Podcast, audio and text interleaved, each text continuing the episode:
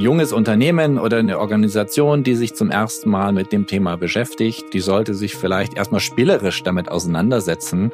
Was ist denn die GWÖ? Auf wie vielen Ebenen greift die denn überhaupt? Das ist ja wie so ein Kompass, der einem erstmal eine grobe Richtung zeigt.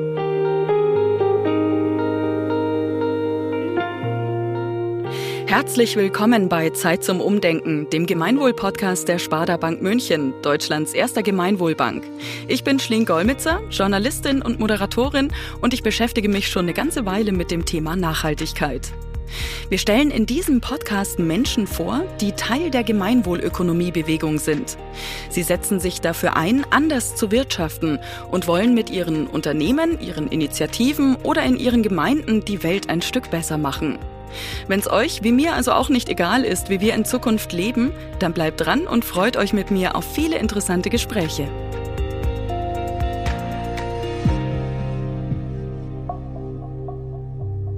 In den ersten Folgen sind wir die verschiedenen Bereiche der Gemeinwohlbilanz durchgegangen.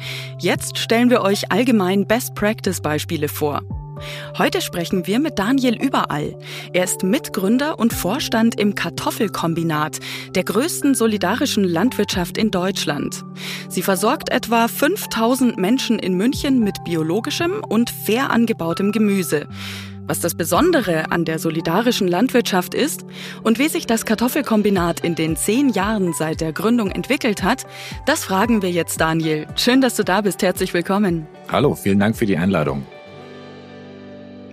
Daniel, du hast mal in einem Interview ein Zitat von Marshall McLuhan genannt. Das war ein kanadischer Philosoph und du hast gesagt, das ist dir sehr wichtig, dieses Zitat. Ich übersetze es mal frei auf Deutsch.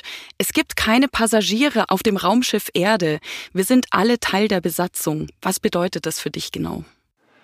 Ja, es gibt so ein Pendant, das auch in der Nachhaltigkeitsszene gerne verwendet wird, wird Gandhi zugeschrieben und lautet, äh, sei selbst die Veränderung, die du in der Welt sehen möchtest. Also das ist eine ähnliche Denkhaltung.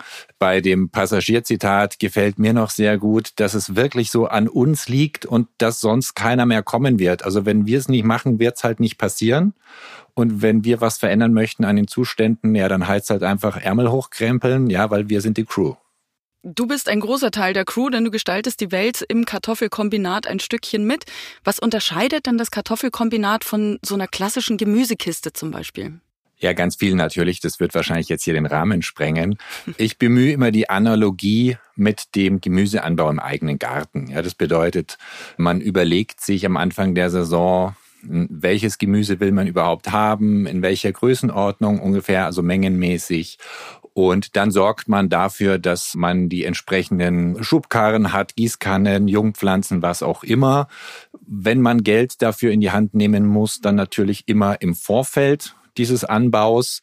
Und den Rest des Jahres macht man eben nachdem wie Wind und Wetter und Schädlingsdruck und Mikroklima einem das ermöglichen, die entsprechenden Tätigkeiten. Und am Ende hat man als Belohnung das Gemüse das isst man dann auf und das ist auch reif, wenn es reif ist und in der Menge, in der es eben da ist.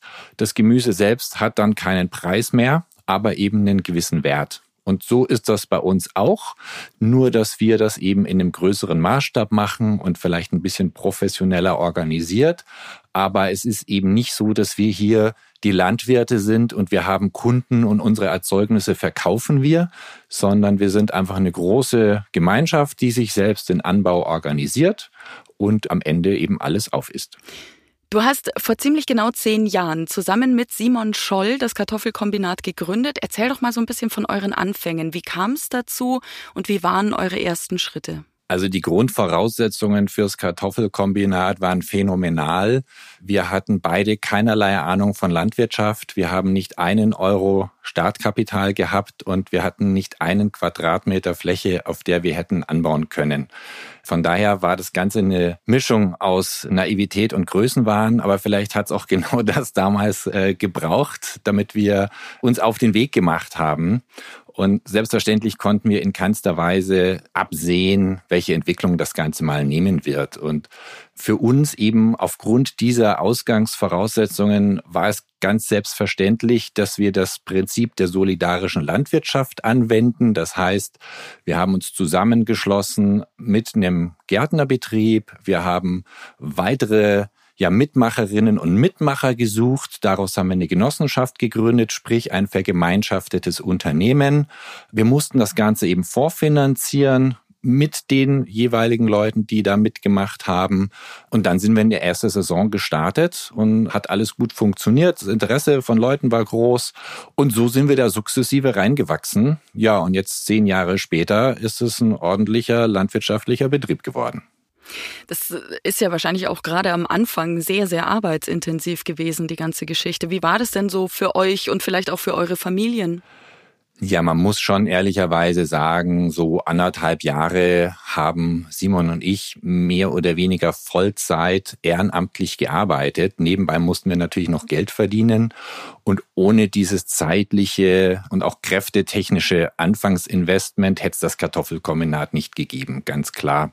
Und ja, unsere Familien konnten natürlich auch, wie wir selbst, nicht so ganz absehen, was wir da gestartet haben.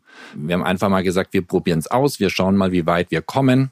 Wenn Leute fragen, ja, was sind denn so eure Erfolgsfaktoren, dann sage ich immer, naja, 20 Prozent Können, 20 Prozent harte Arbeit und 60 Prozent Glück. Ja, also ohne viel Glück geht's dann tatsächlich auch nicht. Aber so ein bisschen Know-how muss da sein und auch der Wille, das wirklich durchzuziehen. Und es war schon sehr, sehr anstrengend, inklusive unserer Familienstrukturen, die darunter natürlich auch an der einen oder anderen Stelle gelitten haben. Aber ich vergleiche das immer, wenn man in einem anderen Unternehmen ist, wenn man da versucht, was zu reißen, dann hat man auch keinen 9-to-5-Job, ja, sondern ich glaube, das, das geht allen Menschen so, die was verändern wollen hier in der Welt und der Gesellschaft. Die machen das eben mit Herzblut und ähm, Arbeitszeit ist eben auch Lebenszeit, ja. Und so verbuchen wir das auch alles. Und wenn wir da jetzt zehn Jahre später zurückblicken, müssen wir sagen, ja, war phasenweise eine sehr harte Zeit, aber es hat sich natürlich gelohnt. Mit dem Wissen, das du heute hast, was würdest du eventuell anders machen diesmal, wenn du es nochmal angehen solltest? Boah, das ist jetzt eine ganz schwere Frage. ähm, oder die Antwort ist ganz schwer.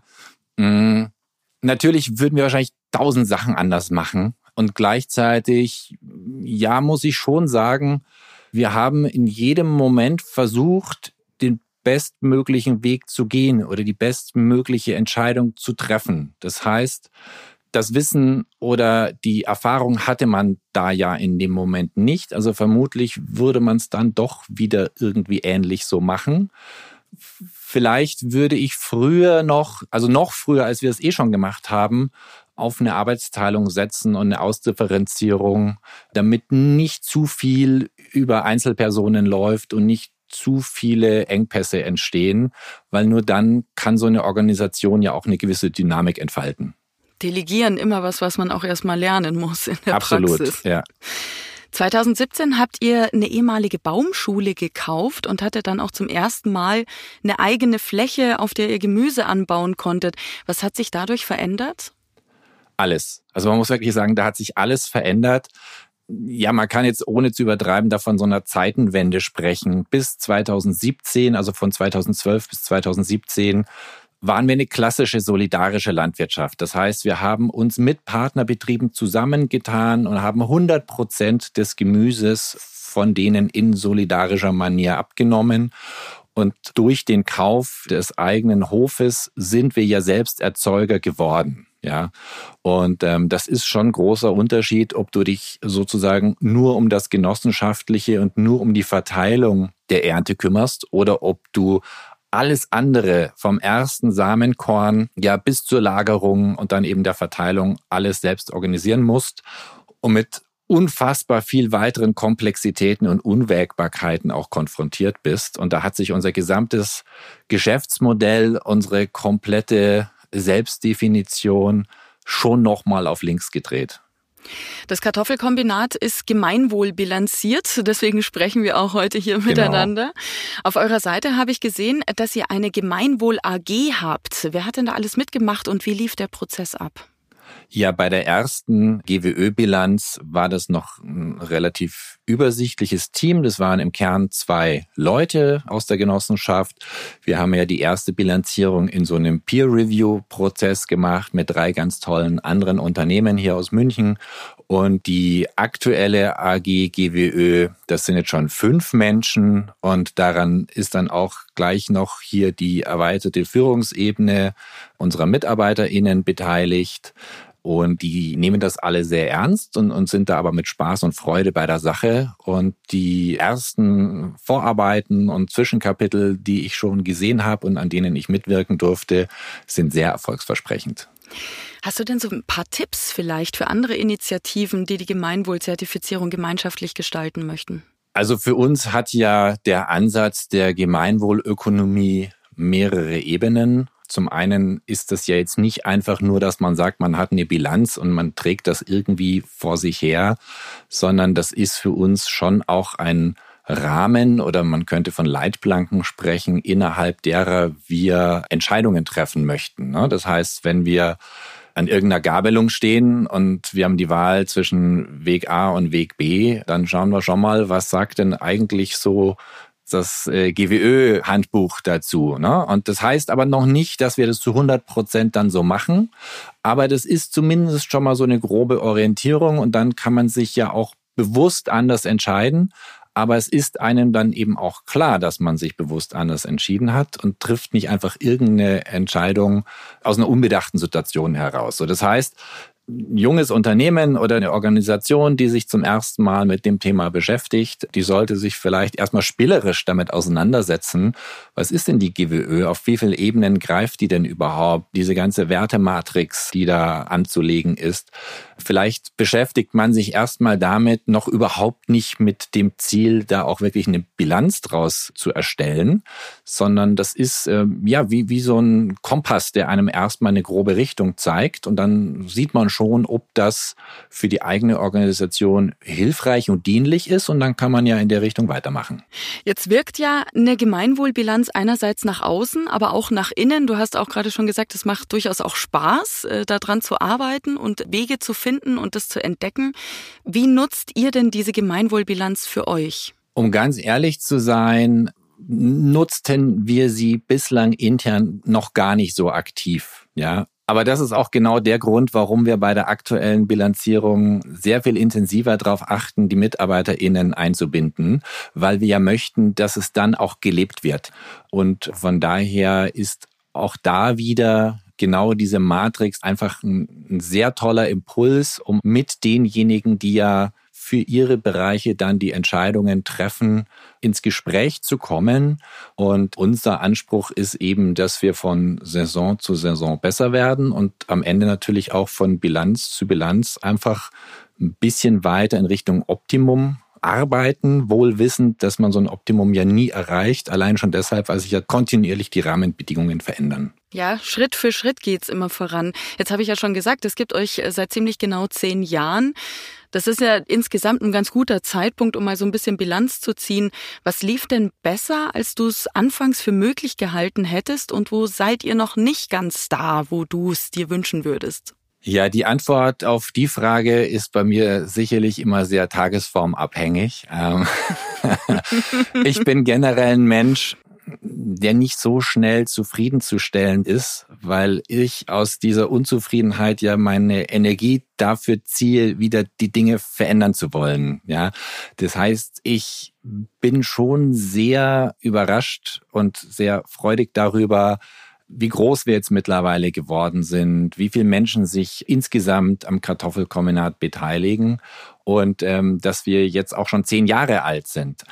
Und gleichzeitig hätte ich mir halt gedacht, vielleicht so, dass wir nach ja, drei, vier Jahren den ersten eigenen Betrieb haben und so weiter. Und uns geht's ja nicht nur darum, hier faires Biogemüse aus der Region saisonal zu erzeugen, sondern wir wollen ja was an der Ernährungswende beitragen. Wir wollen eine Lebensmittelinfrastruktur mit aufbauen, in der sich Menschen eben anders verhalten können, als es früher äh, die Möglichkeit war. Und Naja, also wenn man sich jetzt so anschaut, wie weit sind wir denn mit der Ernährungswende, mit der Landwirtschaftswende, ja, dann sind wir vielleicht äh, ein Tropfen auf einen heißen Stein. Ne? Also da sind wir dann schon noch so realistisch zu wissen, dass das jetzt hier noch nicht das gelobte Land ist, sondern dass da noch sehr, sehr, sehr viel Arbeit äh, auf uns wartet.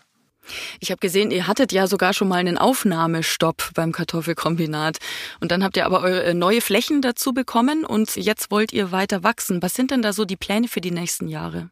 Also unsere tatsächliche Zielsetzung ist eben Infrastruktur aufzubauen. Wir wissen ja, äh, wenn man auf die letzten 50 Jahre Nachhaltigkeitsentwicklung zurückblickt, dass der Mechanismus vom Wissen zum Handeln eben nicht funktioniert, sondern die Menschen müssen halt auch in der Möglichkeit oder in die Möglichkeit versetzt werden, sich nachhaltiger verhalten zu können.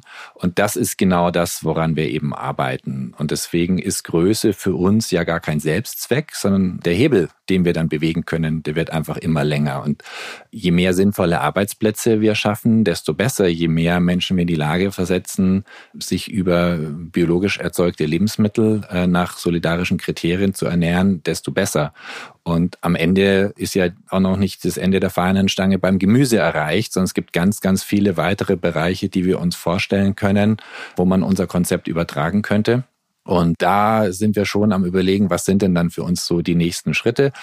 Aber äh, dadurch, dass wir jetzt, wie du gesagt hast, schon weitere Flächen bekommen haben, sind wir jetzt erstmal die nächsten fünf bis sechs Jahre beschäftigt. Nichtsdestotrotz sind das zum Beispiel alles Pachtflächen. Und wenn wir in so eine Richtung gehen möchten wie Agri-PV, dann reden wir da am Ende schon immer auch über die Notwendigkeit von Eigentumsflächen. Ja, deswegen geben wir auch die Suche nach weiteren Flächen, die wir kaufen können als Genossenschaft nicht auf, weil am Ende nur wenn du wirklich Eigentümer von Grund und Boden bist, kannst du dann auch solche innovativen Konzepte problemlos umsetzen. Was ist mein erster Schritt, wenn ich Teil des Kartoffelkombinats werden möchte? Ja, dann gehst du erstmal bei uns auf die Webseite kartoffelkombinat.de und meldest dich zu einer Testphase an, weil das ist die schiere Notwendigkeit. Du kannst nicht einfach so bei uns mitmachen, geschweige denn, dass wir Gemüse verkaufen, sondern du kannst erstmal testen, ob unser Konzept zu dir passt und noch viel wichtiger zu deinem Ernährungsverhalten, weil wir alle haben es ja verlernt oder hatten es eben überhaupt noch nie gelernt, sich saisonal zu ernähren, sondern in der Regel hat man so seine Favorites, die man halt äh, regelmäßig regelmäßig kocht und man hat immer die gleichen Sachen irgendwie im Einkaufswagen. Und wenn man mal sehr kreativ wird, holt man sich ein Kochbuch und schaut, was braucht man an Zutaten, um dieses Gericht zu kochen. Aber die Logik muss ja genau andersrum sein. Man muss eigentlich erstmal wahrnehmen, was hat denn Saison? Was ist denn jetzt gerade in der Ernte? Und dann überlegen, was mache ich denn jetzt daraus? Ne? Also diese 180 Grad Perspektivenwechsel, da kriegt man Vorgeschmack. Ich sage noch gar nicht mal, den, den kriegst du mit in der Testphase, dann kriegst du einen Vorgeschmack im Rahmen der Testphase. Und wenn du damit zurechtkommst, ähm, dann kannst du bei uns Mitglied werden und damit eben auch Miteigentümerin der Kartoffelkombinat Gärtnerei und dann trägst du eben einen Teil der Kosten mit und dadurch bekommst du auch einen Teil der Ernte. Was ist denn so deine Lieblingssaison? Wann gibt's denn die besten Gemüsesorten, die du gerne isst? Ja, das Lustige ist ja, wir haben hier in Deutschland immer so äh, totale Ekstase, wenn der Spargel endlich reif wird. Also alle, alle drehen durch, wenn der Spargel reif wird. Und das ist jetzt so eine Gemüsekultur von 70, die es hier eigentlich regional geben kann. Das heißt, bei uns ist ständig Ekstase, weil ständig irgendeine neue Kultur endlich wieder erntereif ist. Klammer auf, Spargel haben wir aber nicht, Klammer zu. Also von daher, ich kann dir gar nicht beantworten, welche Saison ist jetzt die beste, sondern ich freue mich im Sommer total, wenn dann die Kartoffelernte stattgefunden hat und es die eigenen Kartoffelkombinatkartoffeln gibt. Und im Frühling bin ich total happy, wenn dieses ganze schwere, wurzelige, knollige Wintergemüse endlich aufgegessen ist und die knackigen, frischen Salate vom Feld kommen. Und ich glaube tatsächlich, dass es der Wechsel der Jahreszeiten ist, der dann die Attraktivität auch ausmacht. Vielen lieben Dank, Daniel. Das war sehr spannend. Herzlich gerne. Heute haben wir wieder viel gelernt. Unternehmen, die sich zum ersten Mal mit der GWÖ auseinandersetzen, sollten das am Anfang spielerisch machen, um rauszufinden, ist das wirklich was für uns? Und wichtig ist, Mitarbeiterinnen und Mitarbeiter mit einzubeziehen. Und man braucht viel Glück und durchaus auch den Willen, um in der Welt und in der Gesellschaft etwas zu verändern. Das war die zwölfte Folge von Zeit zum Umdenken, dem Gemeinwohl-Podcast der Sparda Bank München über Gemeinwohlökonomie, Nachhaltigkeit und alles, was damit zusammenhängt. Zeit zum Umdenken wird produziert von Ikone Media. Ich bin Schlinggolmitzer. Alle Informationen zum Podcast und zur Folge findet ihr übrigens auf sparda-m.de slash podcast und auch auf dem Instagram-Kanal der Sparda Bank München unter Sparda München. Alle Infos stehen für euch auch nochmal in den Show Notes. Die nächste Folge gibt schon nächsten Monat. Ciao und bis dahin.